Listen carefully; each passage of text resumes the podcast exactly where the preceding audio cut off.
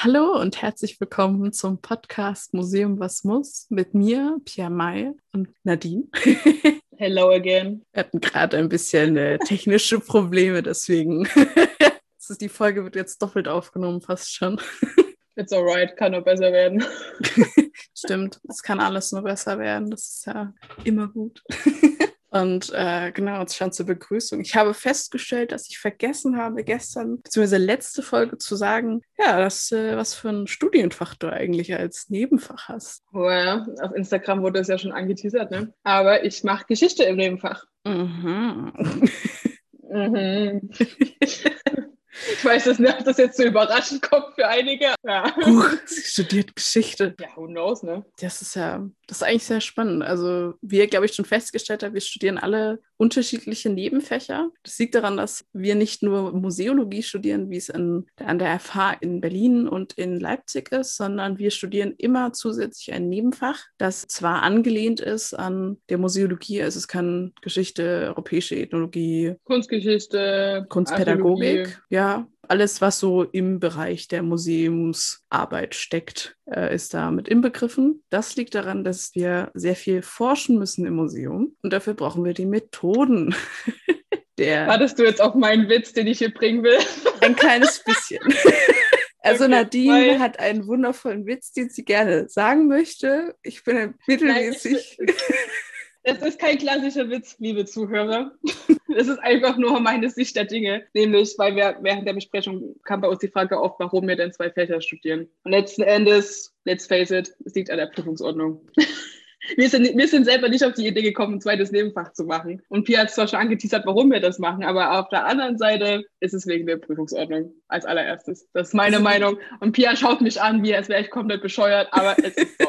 Also unser Professor meinte am Anfang, ist, also er ist die Person, die diesen Studiengang gegründet hat, der wundervolle Professor Dr. Fackler, der meinte, also er wollte von Anfang an ein weiteres Fach haben, damit wir eben die fachlichen Kompetenzen der Wissenschaft haben. Also weil die Museologie ist ja eine eigene Wissenschaft für sich, deswegen steht ja Logi dahinter. Ähm, das ist ja griechisch für Wissen.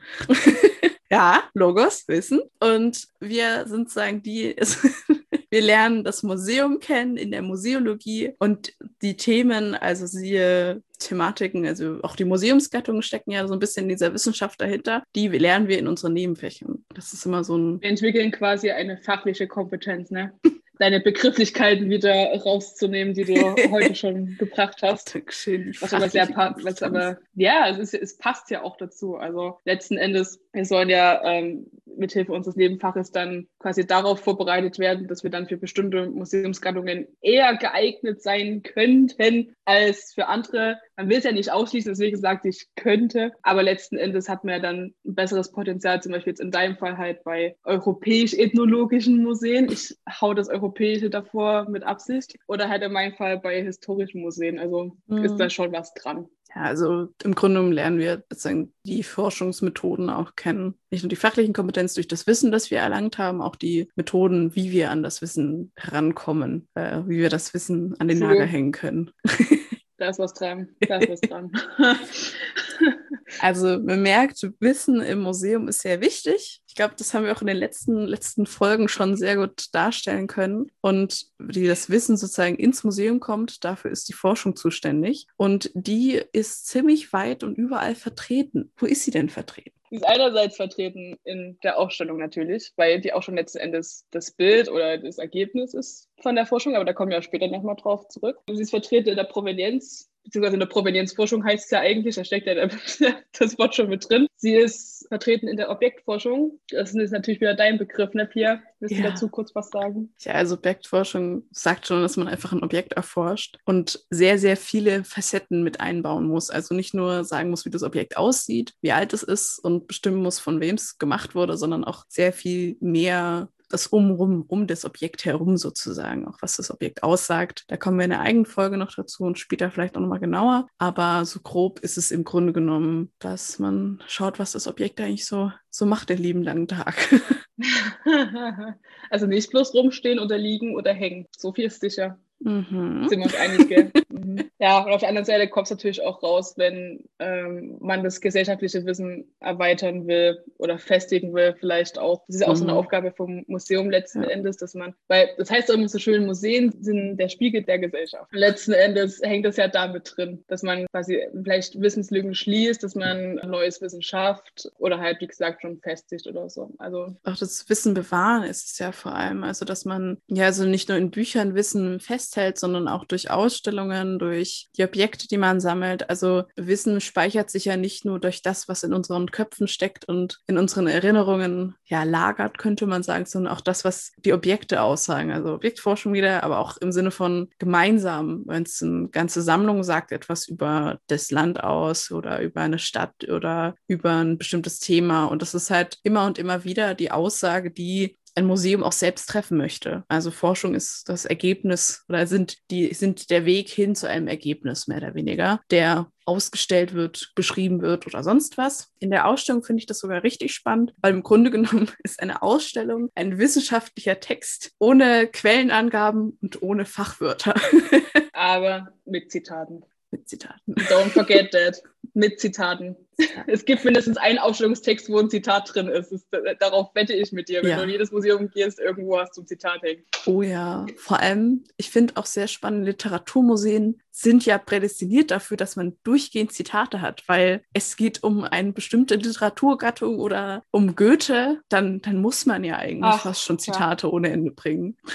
Goethehaus, ne? Goethehaus. Ich liebe es so sehr. Es ist, ich finde, also, also wenn man in eine Ausstellung geht, und dann, wir haben ja schon richtig viel über Ausstellungsarbeit und über Vermittlung geredet, aber das Wissen sozusagen, was hinter diesem sozusagen kauert, hinter den Vermittlungsstationen, das ist das, was aus der Forschung entstanden ist. Also man finde auch irgendwie verspannt, wie vor, also normalerweise funktioniert es so, wenn man im Museum arbeitet, dann kommt irgendjemand auf eine Thematik und denkt sich, boah, dazu eine Ausstellung zu machen, wäre doch eigentlich ganz cool. Deswegen ist ja auch diese lange Vorarbeitszeit so wichtig. Also deswegen dauert auch Ausstellungsarbeit mittlerweile ja teilweise zwei Jahre, bis man oder eineinhalb, um eben auf das Ergebnis überhaupt erstmal zu kommen, was halt sagen am Ende ausgestellt werden soll. Ja, also ich glaube, hat teilweise auch schon für Sonderausstellungen wird manche Museen auch so bis fünf Jahre im Voraus geplant mit unterschiedlichen Konzepten und so mhm. weiter, ehe dann, also ehe quasi mal das Konzept steht, Freunde. da ist eine lange Zeit vergangen. Geschweige denn, ob dann überhaupt die Forschung, also ist ja auch so, dass man auch so unterscheiden muss, ob ich eine Forschung speziell zu einem vorherigen ausgesuchten Thema mache, weil dementsprechend dauert die Forschung länger. Oder ob ich halt sage, die Forschung existiert schon und ich entscheide mich als Museum dazu oder als Kurator dazu jetzt eine Ausstellung zu machen. Weil dann ist ja entweder die Forschung schon abgeschlossen gewesen oder aber die läuft parallel noch dazu weiter, je nachdem. Das ist halt auch immer sowas, was man so ein bisschen unterscheiden muss. In dem Museum, wo ich jetzt gearbeitet habe, war ich bei drei Ausstellungen entweder zugesehen im Hintergrund oder habe auch teilweise mitarbeiten dürfen. Ich habe die, ich habe vor allem Korrekturarbeit gemacht am Ende.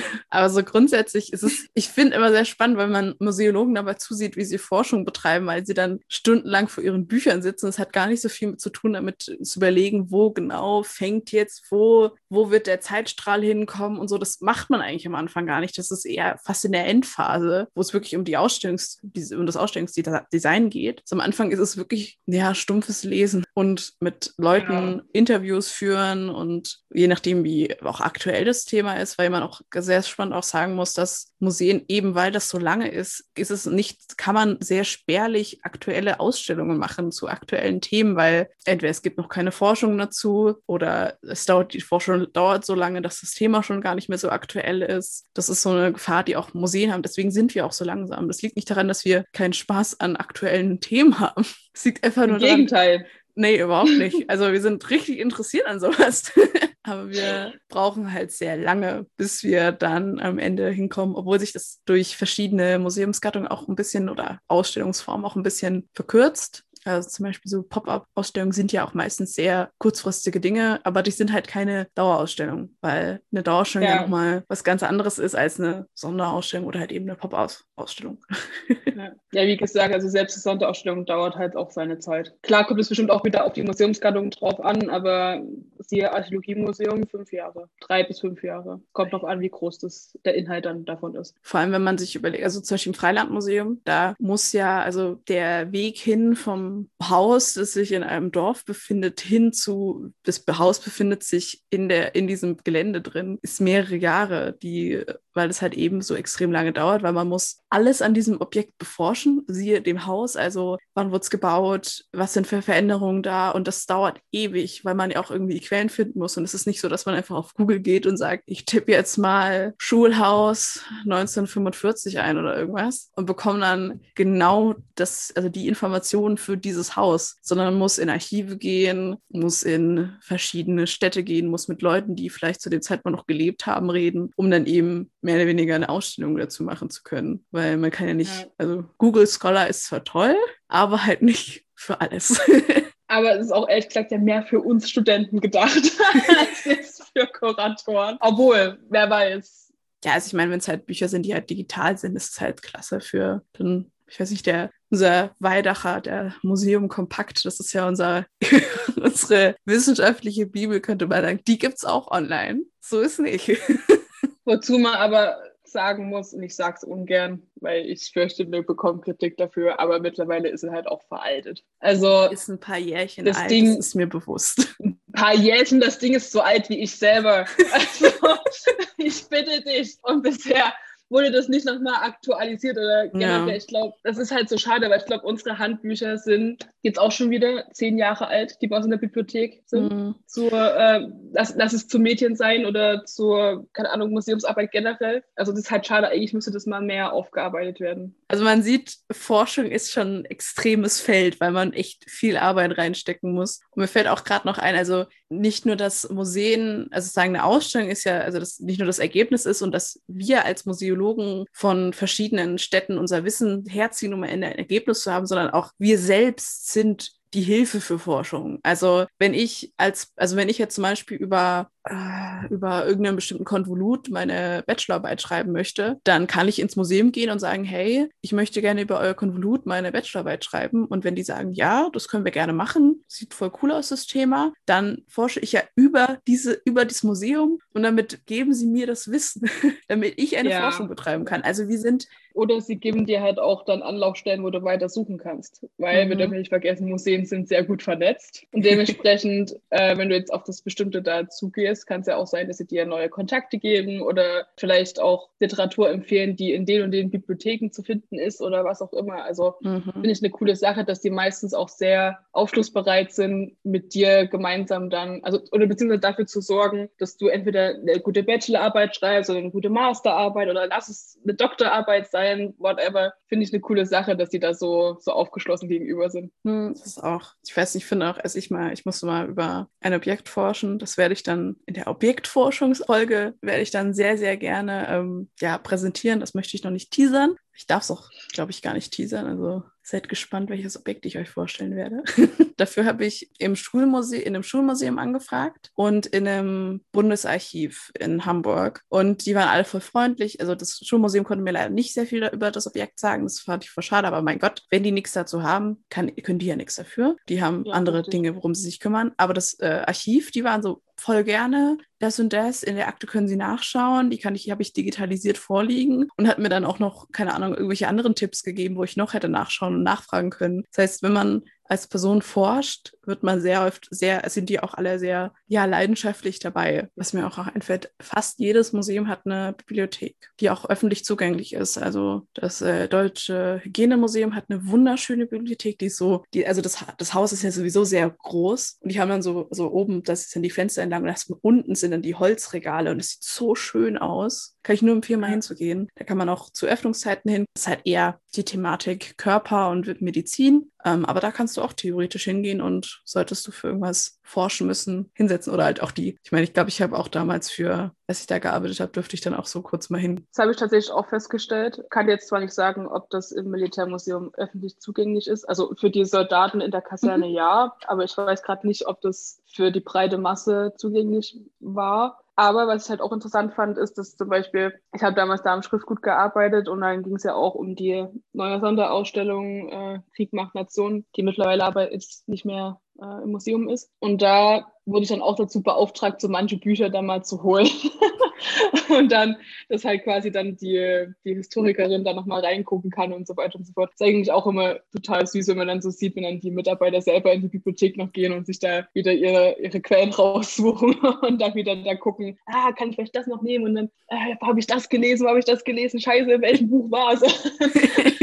Weil da fühle ich mich immer so verbunden, was wir halt auch im Studium machen müssen. Mhm. Zwar nicht auf so einer großen Ebene wie jetzt eine Ausstellung, aber letzten Endes kommt es auf denselben Nenner, nämlich Recherche. Und dann fühle ich mich so verbunden, wenn ich, wenn ich dann genauso verzweifelt bin, scheiße, welche Stelle war das, wo ich das gelesen habe. Und dann muss ich das suchen, weil ich das für die Fußnote brauche mit der Seitenzahl. Ja, also es, ich glaube, ich weiß gar nicht. Also ich glaube, dass sie mit Anmeldung ist sie, glaube ich, zugänglich. Wenn ich mich, also nagelt mich da jetzt auch nicht fest, aber ich dachte, dass mit, also dass man auf jeden Fall, wenn man einen Grund hat, darf man auf jeden Fall reingehen. Ich ja. finde auch, ich habe auch gemerkt, dass ganz viele Museen haben ja, also diese Bibliotheken sind meistens auch echt schön, weil sie halt dann, weil sie ja meistens, sie waren großer, sind ja meistens großer Teil vom Museum auch, weil man damit ja die Ausstellung macht, durch eben die, die Bücher, die man dort findet. Und die Bibliothek vom Germanischen Nationalmuseum ist, glaube ich, die schönste, weil die nämlich eine riesige Glasfront hat. Das ist zwar jetzt nicht so gut für die Bücher durch Ausbleichung und so, aber sie sieht echt sehr, sehr schön aus. Also wenn man sich vorstellen kann, dann ist so ein riesiger Saal mit so einem Glasfront, die ist auch von, von vorne zu sehen. Also wenn man von der Stadt hin zum Museum läuft und gerade einbiegen möchte in die Straße der Menschenrechte, da befindet sich dann da an der Seite, da ist dann die Bibliothek drin. Also das ist so ein Schätzejagd, finde ich immer. Also ich mag Bibliotheken total gerne, vielleicht liegt es auch nur an mir. Nee, nee, nee, nee, da, da gehe ich schon mit, da gehe ich schon mit. Aber ich glaube, da gibt es auch übel viele Unterschiede in ja. den Museen, wie die Bibliotheken da aussehen. Weil ich habe jetzt wirklich auch viele gesehen, die auch nur recht klassisch waren. Also da waren selbst unsere in der Uni, jetzt nicht vielleicht die, die ZB, und sorry an dieser Stelle, aber es ist so. Aber vielleicht die Teilbibliotheken, die sind ja schon sehr gemütlich und klein, aber du hast viel Wissen auf einen Fleck. So. Und da war es zwar auch klein und du hast viel Wissen auf einen Fleck, aber so gemütlich war es da drin jetzt nicht. Also ich glaube, da gibt es alle auch so Unterschiede, aber ja, Mai, immerhin, Wissen ist da. Das ist halt die Hauptsache. Ja, voll. Ich finde es auch sehr spannend, dass zum Beispiel, also im, im Hygienemuseum befinden sich auch meistens Bücher in der Ausstellung Ausstellung drin. Zu dem Thema der jeweiligen Ausstellung. Das heißt, man hat immer eine Bibliothek, also eine Mini-Bibliothek in der jeweiligen Ausstellungsraum, damit man, wenn man keine Ahnung, sich noch ein bisschen informieren möchte zu einem Thema, befindet sich dann eben ein Buch dazu da. Also das, das Wissen oder die Forschung, die sich innerhalb dieses Buches befindet und in dieser Ausstellung noch zusammengeführt werden kann. Ja, oder aber, wo es halt klassisch zusammengeführt wird, ist in Ausstellungskatalogen oder aber in weitesten Fällen dann auch in Tagungsbänden, je nachdem. Aber jetzt speziell zur Ausstellung natürlich der Ausstellungskatalog, wo, ähm, wie ich finde, egal welchen ich bisher gelesen habe, und ich muss auch zugeben, ich habe die jetzt nicht immer komplett durchgelesen, aber schon so, dass ich weiß, worum es geht. Ne? ähm, dass ich schon sagen kann, dass du immer noch ein erweitertes Wissen in dem Katalog drin hast, was halt nie, also was zwar irgendwo vielleicht mal angeteasert wird in der Ausstellung oder in kurzen Text erwähnt wird oder so, aber natürlich da viel mehr herausgezogen wird und viel mehr da aufgebreitet wird. Was natürlich cool ist, weil wenn ich ja eine Ausstellung habe, die mich voll interessiert und ich kaufe mir diesen Katalog natürlich auch in dem Sinn, dass ich da noch nachlesen kann, dann habe ich ja die Goldgrube gefunden für mich in dem Sinne und kann dann halt voll da noch in die Forschung reinlesen, weil meistens hat man ja dazu äh, den Forschungsteil noch mit dazu. Also Ausstellungskataloge sind, zeigen die wissenschaftlichen Arbeiten, die mit Fachwörtern und mit Zitaten und Fußnoten, wie du schon gesagt hast. Also, ich auch ja, also in der Ausstellung werdet ihr verschont, im Ausstellungskatalog nicht. Da wird alles einmal durchgearbeitet. Da kommen dann auch böse Fachwörter vor wie Provenienz. Ja, gut, aber das können wir an dieser Stelle mal erklären. Provenienz ist letzten Endes Herkunftsforschung. Genau, also. Mal ganz, ganz, ganz grob. Also, ich weiß nicht, ich, ich mochte das Wort früher nicht, weil ich es nicht schreiben konnte, weil ich irgendwie dieses, dieses VE, diese Kombi hat mich irgendwie ein bisschen verwirrt am Anfang, aber mittlerweile bin ich Profi da drin. Deswegen sage ich böses Wort, aber genau, gehen wir weiter. Ausstellungskatalog.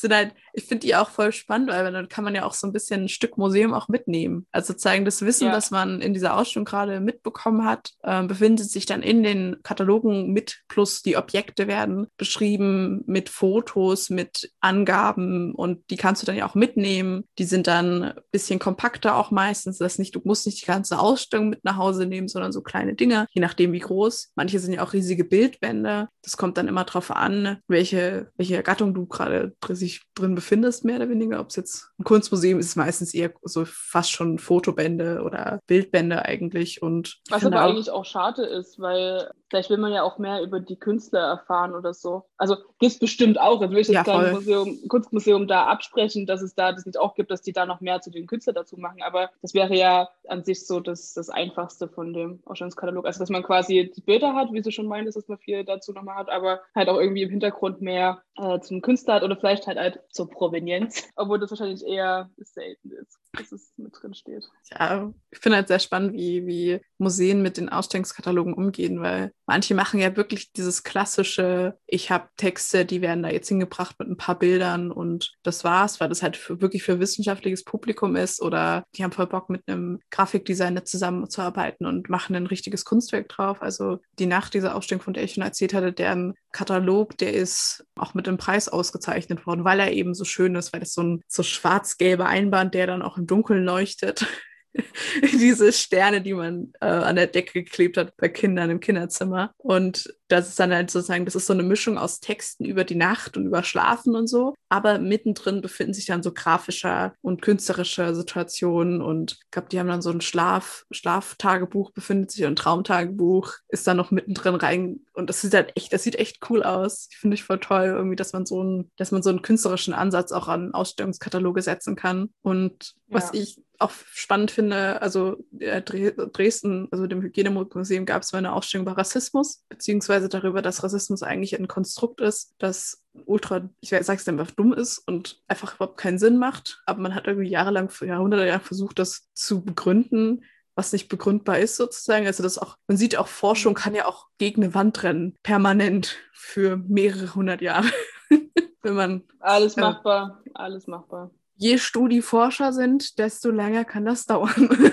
Und die haben sich dann dazu entschieden, weil sie eben, wenn es Bilder, also in dieser Ausstellung waren halt doch relativ viele Bilder von rassistischen Gewalttaten auch gegenüber Personen, die nicht perfekt in Anführungszeichen oder richtig in Anführungszeichen waren, weil das ist halt deren Auffassung, dass weiße, blonde Menschen super toll sind und der Rest ist blöd, so gefühlt. Und die haben sich dazu entschieden zu sagen, wir möchten sie in dieser Ausstellung zeigen, aber wir möchten sie nicht im Katalog gedruckt zeigen. Deswegen haben sie so rote Schmiere drüber gepackt über die Bilder und hat, man kann nur mit so einer roten Folie die wirklich sehen, aber dann sind sie auch nur schwarz-weiß, damit man eben einen Abstand hat. Also man hat eine Form von Statement auch damit reingepackt. Das ist halt eine coole Methode, um halt zu sagen, kann man sogar eigentlich auch auf die menschlichen Überreste-Debatte beziehen. Ne? Letzten mhm. Endes, dass man da auch sagt, klassisches Beispiel, ägyptische Mumien. Dass man da jetzt auch sagt, dass man die Fotos zwar vielleicht reinpackt, aber dann halt genauso eine Art Filter drüber macht, um das halt dann dem Besucher zu überlassen, ob er, oder dem Käufer in dem Sinne, ob er halt das anschauen will oder nicht. Das ist eigentlich mhm. eine coole Methode. Ist auch mal was Neues. Habe ich noch gar nicht so oft in, in Ausstellungskatalogen gesehen, ehrlich gesagt. Naja, sie hatten sich halt, also diese Ausstellung war eben dafür da, um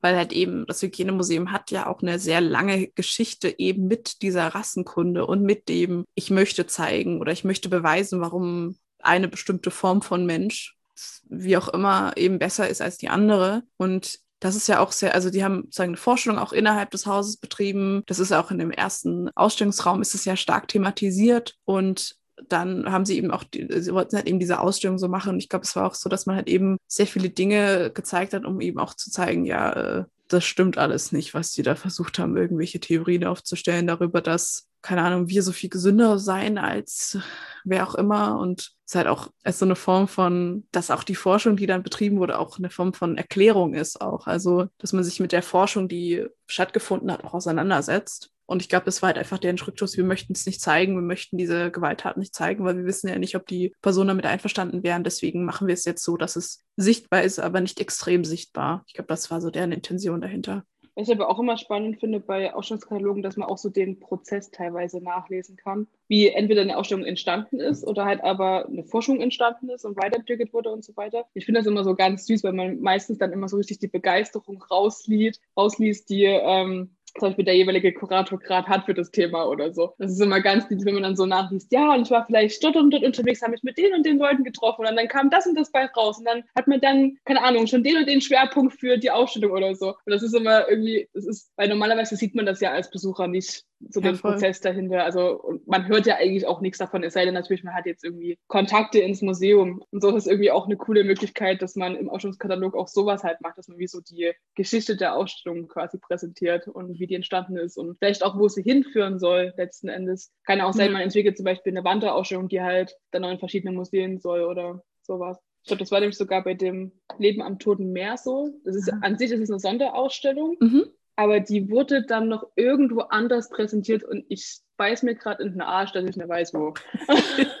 also, aber ich meine mich zu entsinnen, dass die dann von einem anderen Museum übernommen wurde und da auch nochmal präsentiert werden sollte. Mhm. worum, also worum geht es denn eigentlich? Also Heiliges Land, ne? Ah, ähm, ja, ja. Also komplett ums Tote Meer drumherum, also Israel, Jordanien und so on. Und da halt die Archäologie davon. Also es ist halt vom SMAG, kann man ja mal erwähnen, weil ich die ganze Zeit immer das zu vermieten habe, zu sagen, warum auch immer, es ist vom SMAG. Und genau, die hatten dann halt einerseits natürlich so die archäologischen Funde da so mit äh, reingebracht, aber halt auch die kulturellen Sachen. Also quasi die haben die Geschichte von den Menschen aufgezeigt über die Jahrhunderte, Jahrtausende, wie die sich halt entwickelt haben von, lass es jetzt kleine Lehmhütten gewesen sein oder halt haben teilweise auch in den Höhlen gewohnt, in den Bergen und so weiter, hin zu halt den modernen Städten, die wir heute haben. Und trotzdem sind die immer in diesem Gebiet geblieben, ums Tote Meer drumherum, wo man denken könnte, why?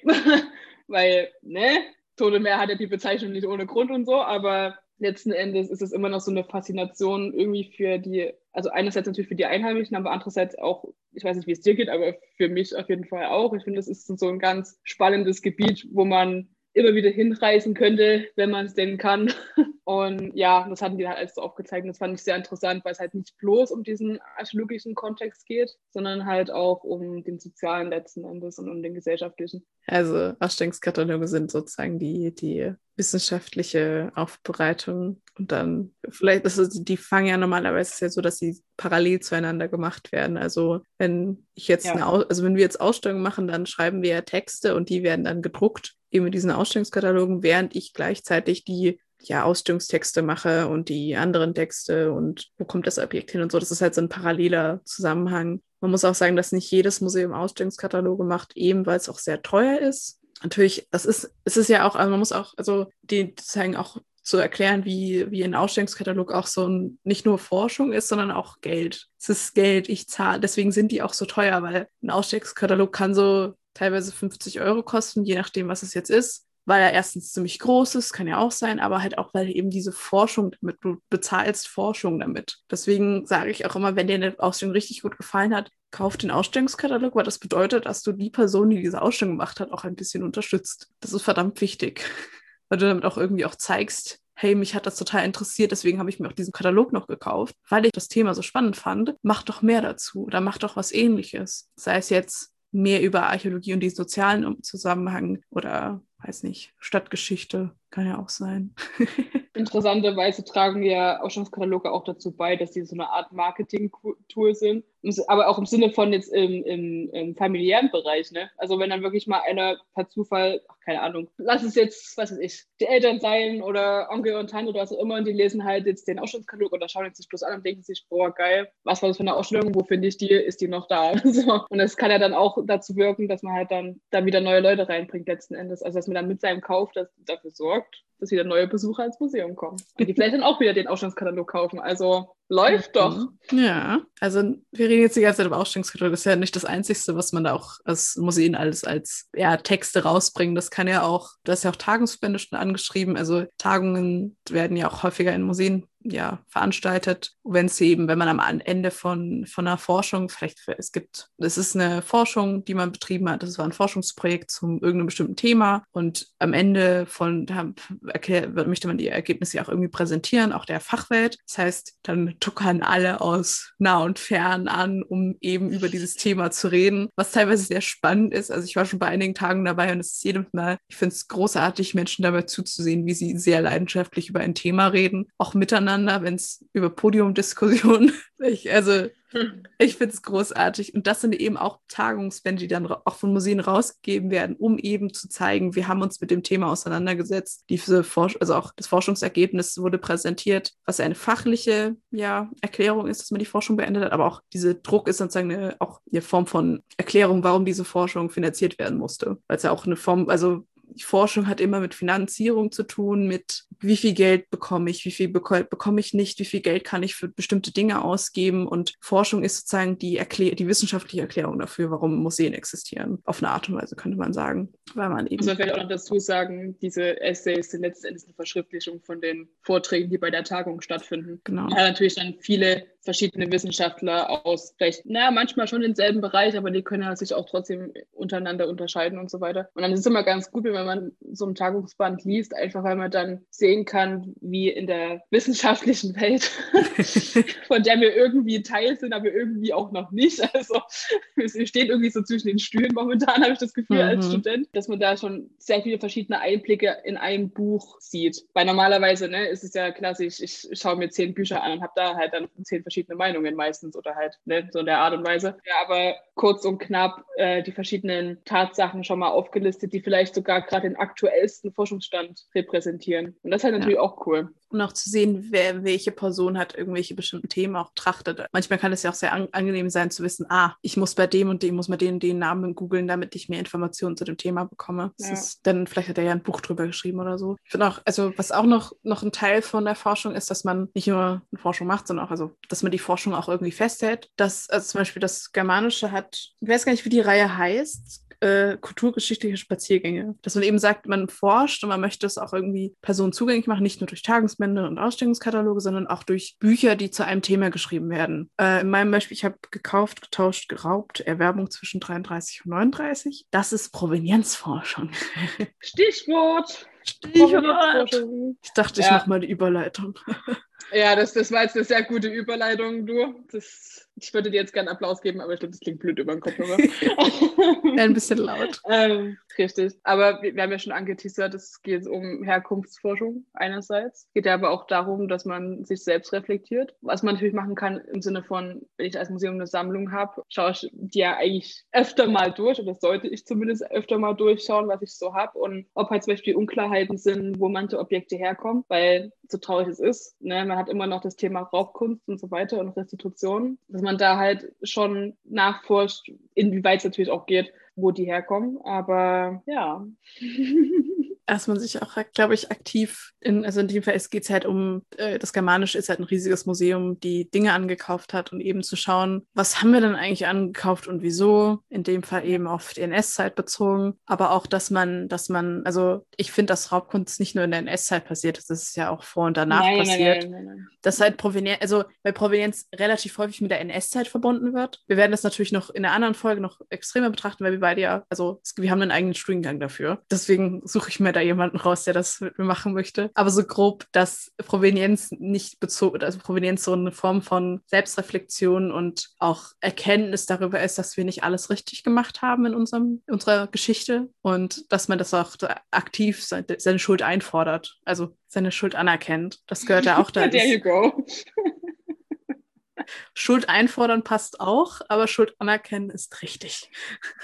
Dass es auch irgendwie dazugehört. Ich finde auch, ich finde auch, dass das auch mit Kommunikation, also Wissen ist ja auch, Forschung ist ja auch Kommunikation, dass man, also diese Tagungsbände, die wir alle gerade, also die wir gerade so ein bisschen angeteasert haben, also drüber geredet haben, die sind ja auch eine Form von Kommunikation den Besuchern gegenüber, dass man ja. aktiv zeigt, wir haben uns mit dem Thema auseinandergesetzt und deswegen macht Sinn, dass ihr da reingeht. Und auch in der Ausstellung selbst, also ich fand ganz spannend in der ähm, Galerie Neue Meister in Dresden, da ja. befindet sich ja unten drunter, weil eben der, ich glaube, der Chef ist halt ein sehr großer Provenienzforscher und deswegen steht unter jedem Bild, wir haben es geprüft und wir konnten, wenn kein Fall zu finden ist, dann sagt man ihm, ja, ist alles gut gewesen, wir haben es rechtmäßig erworben und wenn eben da was passiert ist, dann steht es auch da. Also vor allem DDR-Ankäufe werden ja sehr stark damit betrachtet, okay, wir haben es während der DDR-Zeit gekauft, stellt sich raus, wir haben es leider im Unrechtskontext gekauft Also fragen wir die Person nach, können wir es vielleicht euch abkaufen, also euch zurückgeben und dann abkaufen. Die Objekte, die drin sind, sind diejenigen, die sie dann auch angekauft haben, also rechtmäßig angekauft haben. Also, dass man auch zeigt, was man so getan hat. Also Provenienz ist sehr viel mit Kommunikation und ja, Eingestehen zu tun. Ja. ja. Ich finde es aber interessant, tatsächlich, dass es in einem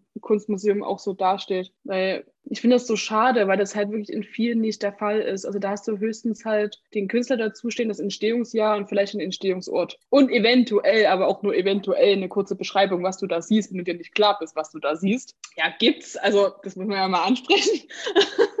Ja, voll. Und ähm, man, hat, man hat aber halt sehr selten den, die halt Provenienzforschung mit drin. Also wie gesagt, ob es halt im Unrechtskontext erworben wurde oder nicht. Und das finde ich so schade, weil man da wirklich einfach das aufarbeiten könnte. Und ich finde auch nicht, dass da die Besucher so kritisch damit umgehen würden. Also die würden jetzt nicht mit erhobenen Fingern dann aufs Museum zeigen oder so, sondern im Sinne von, ich würde es halt auch mehr so, wie du es jetzt beschrieben hast, sehen, im Sinne von, dass es gut ist, dass ihr das gemacht habt und Klar, es ist schade, wenn es jetzt so erworben ist, aber vielleicht gibt es ja auch keine Nachfahren mehr von demjenigen, wo es halt geraubt worden ist und so weiter. Aber dass es trotzdem anspricht, das hat man halt leider noch nicht so oft. Ja, manchmal mhm. schon. Also ich habe es zum, ja eben, ich habe es halt nicht so oft gesehen. Ja, ja. ja also ich glaube, dass viele Museen auch so ein bisschen sich davor noch scheuen, weil das halt eben so ein großes Thema ist und sich Schuld einzugestehen, ist halt schon eine extreme Sache. Egal, ob das jetzt im privaten Rahmen oder im musealen Rahmen ist, ist vor allem bei so, so extremen Situationen wie jetzt Raubkunst oder DDR-Raubkunst oder was auch immer man sich da jetzt vorstellen möchte. Und wenn man aber aktiv sagt, ich habe alles getan dafür, rauszufinden, was mit diesem Objekt war, weil ich Zweifel hatte, was damit passiert war. Und dann sagt, ich habe jemanden gefunden und wir haben miteinander geredet. Die Person hat gesagt, sie finden es okay, dass es da hängt. Aber wir haben gesagt, wir möchten es gerne abkaufen, um eben auch zu zeigen, wir versuchen irgendeine Form von Wiedergutmachung zu erbieten. Das funktioniert nicht, weil voraussichtlich, je nachdem, sind bestimmt auch Menschen dabei ums Leben gekommen, vor allem in der NS-Zeit. Aber man kann wenigstens sagen, wir haben verstanden. Und das ist vor allem das, was Provenienzforschung ja. auch ausmacht, finde ich, dass man ja. zeigt, dass man versteht. Ja, auf jeden Fall, auf jeden Fall. Aber es ist natürlich auch sehr im Eigeninteresse auch sehr interessant ist, wo manche Sachen auch herkommen. Die müssen ja nicht immer so eine negative Geschichte haben, die können ja auch eine ganz spannende Geschichte haben. Es gibt ja teilweise auch Objekte, die um die halbe Welt gereist sind, ehe sie in dem Museum gelandet sind, wo sie letzten Endes dann stehen. Das ist natürlich auch interessant. Also es gibt nicht immer nur die negative Seite, um Gottes Willen. das wollen wir hiermit nicht sagen. Es gibt auch sehr positive Seiten davon. Also. Ja, oder für, ich finde auch, also sozusagen, wenn man, wenn man sowas eingesteht, tut man ja etwas sehr Negatives in ein etwas halbwegs Positives umwandeln. Spannend, aber wir haben jetzt schon so über die Geschichte des Objektes geredet, aber wir wollten ja noch ganz kurz so auf die Botschaft von Objekten oh, ja. äh, dazukommen und in welchem Kontext die vielleicht auch zu anderen Objekten stehen. Gap hier. Mm. Ja, Objektforschung, das ist so die Grundlage dafür, wie überhaupt Ausstellungen entstehen, ist ja, finde ich, die Objektforschung, weil man Objekte ausstellt. Das heißt, man muss die doch erst mal erforschen, überhaupt irgendwas über dieses Objekt aussagen zu können. Also Objektforschung ist im Grunde genommen, ein Objekt kommt, wird angekauft oder ist schon, ist schon in der Sammlung drin und man sieht es und denkt sich so, okay, warum ist es eigentlich in der Sammlung drin? Oder warum soll es in die Sammlung? Das heißt, wir erforschen den Kontext, wann ist es entstanden, wer hat es gemacht, was äh, ist drauf zu sehen, sind irgendwelche Spezialsachen drauf zu sehen, ist alles wird bedacht, alles wird beschrieben und dann wird der Kontext gesehen. Also im Sinne von zum Beispiel Porzellanteller mit bestimmten Symboliken drauf. Dann schaut man sich ganz viele Porzellanteller an und sagt, okay, warum ist das denn jetzt so gemacht? Das ist aus Meißen, dann kann man auch sehr viel drüber aussagen. Ich bin jetzt gerade irgendwie sehr in Dresden drin, habe ich das Gefühl. Ja, dezent. das ist, ist meine, verkehrt. Das ist einer meiner Lieblingsstädte, deswegen soll mir vergeben. Oder. Das ist nicht so, als würde ich mich da beschweren, ne? das stimmt. Ist es also natürlich auch, wie ist das Objekt dann am Ende zum Beispiel in Nürnberg gelandet? Weil es ein Service war. Und dann wird geschaut, okay, was ist, was sind denn, also welchen Stil hat es? Ist zum Beispiel dieses typische ähm, orientalische Asien-Motive drauf? Kann man auch schon sehr viel drüber aussagen, weil halt eben vor allem so das äh, Meißner Porzellan wurde ja gemacht, weil man eben das Porzellan aus China versucht hat zu adaptieren. Also im Grunde so wie es so wie heute so diese typische China-Ware war, im Grunde es andersrum. China war sehr gut im Porzellan machen und Meißen hat versucht, das nachzumachen. Ich finde auch sehr spannend, wie das sich so ändern kann. Und dann eben zu sagen, okay, man hat Dinge versucht zu, zu, imitieren und dann daraus auch einen Schutz zu ziehen. Im Sinne von, das fanden alle total schön, weil es halt, also chinesisches Porzellan ist einfach wunderschön. Und dann eben zu sagen, okay, was ist denn, was kann man dazu aussagen? Man sieht ja zum Beispiel auch, wenn du jetzt gerade das Beispiel Porzellan nimmst, dass so eine einzelne sagen wir jetzt mal Teetasse. Ganz simpel. Jetzt von mir aus auch aus Meißen, dass die zwar schon, man weiß, okay, das Meißner Porzellan, oh, oh Gott, das ist wertvoll. So. Aber so eine einzelne Teetasse sagt jetzt nicht unbedingt viel aus, außer halt, okay, ich bin wertvoll irgendwo. Ja. Und ich finde, wenn man dann aber so ein Teeservie hat dazu, dann hat man als Besucher irgendwie mehr Bezug dazu. Auf eine ganz komische Art und Weise. Ich finde, das passiert auch total viel unterbewusst, weil man sich denkt, boah, geil, ein fertiges Teeservie, das ist vor allem auch nach Mais und Porzellan, um Gottes Willen und so weiter und so fort. ich finde, da hat man dann auch eine ganz andere Botschaft dazu, als wenn man jetzt so ein, so ein einzelnes Objekt hinstellt. Was natürlich auch funktionieren kann, siehe Highlight-Objekte und so weiter, gibt es alles. Aber ich finde, in den meisten Fällen sollten doch schon dann die Objekte in einem Kontext zueinander stehen. Also natürlich auch von Ausstellungen abhängig, aber ja, du weißt, worauf ich hinaus will. Ja, also ich sage, das ähm, also so ein Teeservice hat eine andere Kombination aus Wissen als eine Teetasse alleine. Also bestes Beispiel sind Colaflaschen. Colaflaschen. Ja, weil ich glaube, ihr kennt ja, also du kennst doch dieses, die typische Colaflasche, die aus PET, die so, so eine 1-Liter-Flasche ist, die relativ hart ist. Kennst du diese riesigen? Ja. Und es gibt ja auch diese Nostalgieflaschen, die so kleiner sind, aus Glas. ja. Es ist, es ist ein seltsames Beispiel, aber damit versteht man, okay, früher, früher gab es äh, kein Plastik. Ich weiß gerade nicht, wann Cola äh, entstanden ist, aber man hat vor allem Glasflaschen für Getränke genutzt und keine Plastikflaschen. Und dieser Weg hin von äh, einer Glasflasche und dann eben auch, wie sie früher aussah, hin bis zur heutigen PET-Flasche, ist halt eben relativ lang und die, das Design hat sich verändert und dann auch daraus Schlüsse zu ziehen, okay, früher hat man Glasflaschen verwendet, heute ist es eher ein Wegwerfmittel durch die PET-Flasche, was natürlich auch nicht so toll ist. Aber auch dieser Rückschluss, so, ich mag Nostalgieflaschen sehen und ich möchte wieder aus Glasflaschen trinken. Also auch dieser Rückschluss auch. Und dann eben Forschung ist dann eben der Punkt, der sagt, der das Ganze miteinander verbindet. Jetzt zeigen dieser, diesen roten Faden zwischen diesen einzelnen Flaschensituationen oder Flaschendesigns bindet und am Ende sagen zu können, Cola hat sich sehr stark verändert, das Design hat sich sehr stark verändert, aber auch das Image dieser ähm, der Firma hat sich auch verändert oder der des Getränks, könnte man sagen. Ich glaube, mit diesen Worten haben wir es echt gut zusammengefasst, oder? ja.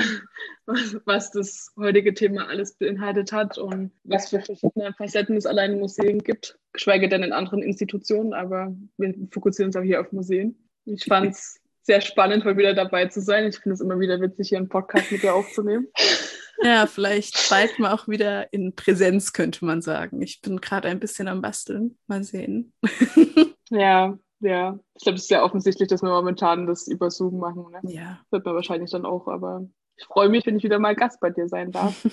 ich freue mich auch sehr. Und ich freue mich auch sehr, dass ihr äh, zugehört habt. Folgt uns gerne auf Instagram at museum.was.muss und bis zum nächsten Mal. bis zum nächsten Mal. Tschüss.